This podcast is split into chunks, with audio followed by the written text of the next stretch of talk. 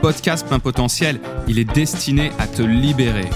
Ma mission, c'est que tu t'autorises à te réaliser à tous les niveaux. Je suis Arnaud Amoyal Renard, voici mes confidences de coach et d'entrepreneur. C'est vraiment pas évident de t'épanouir dans ta vie quand tu as l'impression d'être contre toi-même. Ce truc-là, il y a beaucoup de clientes qui arrivaient direct en séance et qui me disaient voilà, mon pire ennemi, c'est moi-même. Et forcément, avec un rapport à soi comme ça, comment tu veux être bien, comment tu veux être heureux, comment tu veux lâcher prise si tu as l'impression que tu dois te battre et que la personne contre qui tu dois te battre, c'est toi-même. C'est juste épuisant. Ce n'est pas possible. Sur le long terme, tout du moins. En tout cas, il y a des personnes qui fonctionnent comme ça de base, qui euh, ont l'impression de devoir se battre contre eux-mêmes pour gagner, pour y arriver, pour mobiliser leurs forces, leurs ressources. Ça se retrouve notamment dans la compétition, pas mal ce mode de fonctionnement. Le truc, c'est que c'est épuisant. Ça peut fonctionner dans un certain cadre, mais si toi, dans ta vie de tous les jours, tu as cette impression constamment d'être en lutte, constamment de devoir t'affronter, ben, au final, tu finis totalement épuisé. Parfois, un fonctionnement basé sur l'affrontement peut être utile. C'est le cas des compétiteurs et ça peut te mettre en énergie de te stimuler d'une façon entre guillemets un petit peu violente. Je parle pas de ces situations-là, je parle pas des éléments ponctuels. Je parle d'un mécanisme plus profond où tu te considérerais toi-même comme ton propre ennemi. Si tu te regardes comme ça, eh bien, tu risques de louper ce qu'il y a de plus beau, ce qui se cache derrière ce que toi, tu vas qualifier de problématique. Et si, à partir de maintenant, tu étais ton propre allié, si à partir de maintenant, tu n'étais plus ton ennemi, mais tu te traitais comme ton meilleur ami, qu'est-ce que ça changerait? Quelle nouvelle dynamique ça générerait chez toi? Qu'est-ce que ça permettrait de savoir que tu peux compter sur toi de manière fiable? Eh ben crois-moi, ça change beaucoup, beaucoup de choses. Je l'ai vu dans énormément, énormément de cas. Euh, quand mes clients arrivent à faire ce switch et à se considérer comme leur allié, eh bien, à ce moment-là, tu es capable de te considérer dans ton entièreté, de t'allier avec les différents courants intérieurs qui te composent. Et là, à ce moment-là, c'est beaucoup plus simple, beaucoup plus évident de créer du mouvement dans ta vie. Je te donne un exemple tout simple. La procrastination c'est cette fameuse capacité qu'on a tous à remettre au lendemain ce qu'on pourrait faire tout de suite ou à ne pas faire, à toujours trouver une bonne excuse, une bonne raison pour ne pas agir. Eh bien, la procrastination, en fait, c'est pas un problème. La procrastination en soi, ça peut être tout simplement qu'il y a une part de toi qui ne veut pas faire. Et si tu rejettes cette part de toi qui ne veut pas faire, qui ne veut pas agir, et que tu ne la vois que comme un problème ou quelque chose à contraindre, eh bien, tu vas devoir forcer. Tu vas devoir jouer au plus fort avec toi-même. Et c'est assez schizophrénique comme attitude.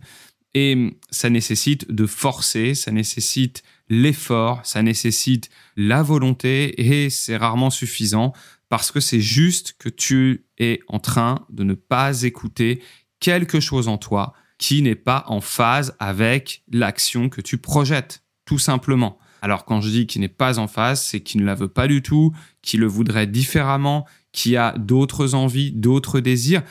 Et donc c'est pour ça qu'en étant dans un rapport sain d'alliance avec toi-même, tu vas être capable d'écouter ces différentes sensibilités qui se manifestent et de passer derrière à l'action beaucoup plus facilement ou de trouver une action plus adaptée. Procrastination, c'est une bénédiction parce qu'elle te donne de l'information. Elle te dit tout simplement, oh, il y a quelque chose en moi qui freine, il y a quelque chose en moi qui n'a pas envie de ça. Et si plutôt que de le combattre, déjà, je lui tendais le micro. Si plutôt que de l'affronter, eh bien, je l'écoutais dans un premier temps. Et je te garantis que cette tournure d'esprit, ça change tout. Exemple d'une étudiante que j'ai aidée dans le cadre de ses études. Elle venait parce que elle n'arrivait pas à rester concentrée sur son travail, elle n'arrivait pas à euh, travailler de manière régulière. Et bon, sa demande de base, c'était euh, d'arriver justement à aller au bout de ses études. Au final, quand on a creusé et qu'on a pris cette tournure d'esprit euh, qui n'était pas juste de combattre ce qu'elle qualifiait de problème de concentration, de problème d'efficacité, eh bien, on s'est rendu compte que, en fait, c'était pas la voie qu'elle désirait le plus. Elle avait fait ses études pour faire plaisir à son père, à sa mère, et en fait, elle voulait tout autre chose. Donc, la procrastination, à ce moment-là, été un indicateur qui lui a permis de se recentrer sur ses vrais désirs. Et aujourd'hui, elle est totalement épanouie dans ce qu'elle fait. Alors que si elle n'avait fait que rejeter la procrastination, elle se serait privée du beau message qu'il y avait derrière, c'est-à-dire d'aller vers quelque chose qui lui prenait vraiment aux tripes, quelque chose qui lui faisait vraiment, vraiment plaisir. Alors parfois, c'est pas aussi radical que ça. Je peux te citer un autre exemple d'une cliente qui cherchait à développer son activité de thérapeute et elle avait cette tendance à procrastiner, à ne pas faire d'action pour se faire connaître. Et en fait, quand on a creusé, eh bien derrière, au-delà de s'assumer, d'assumer son image, d'assumer qui elle était, au-delà de se montrer, eh bien, c'était une opportunité, sa procrastination, de préciser un peu plus son domaine d'expertise parce que elle n'était pas alignée exactement avec ce qu'elle présentait comme accompagnement. Si tu ne fais que sortir les gros bras et forcer, forcer, forcer, forcer, eh bien, tu te retrouves parfois embarqué dans un système dans lequel tu ne te reconnais pas ou plus, et euh, tu finis par euh, regretter, euh, par te dire le fameux je ne me suis pas assez écouté.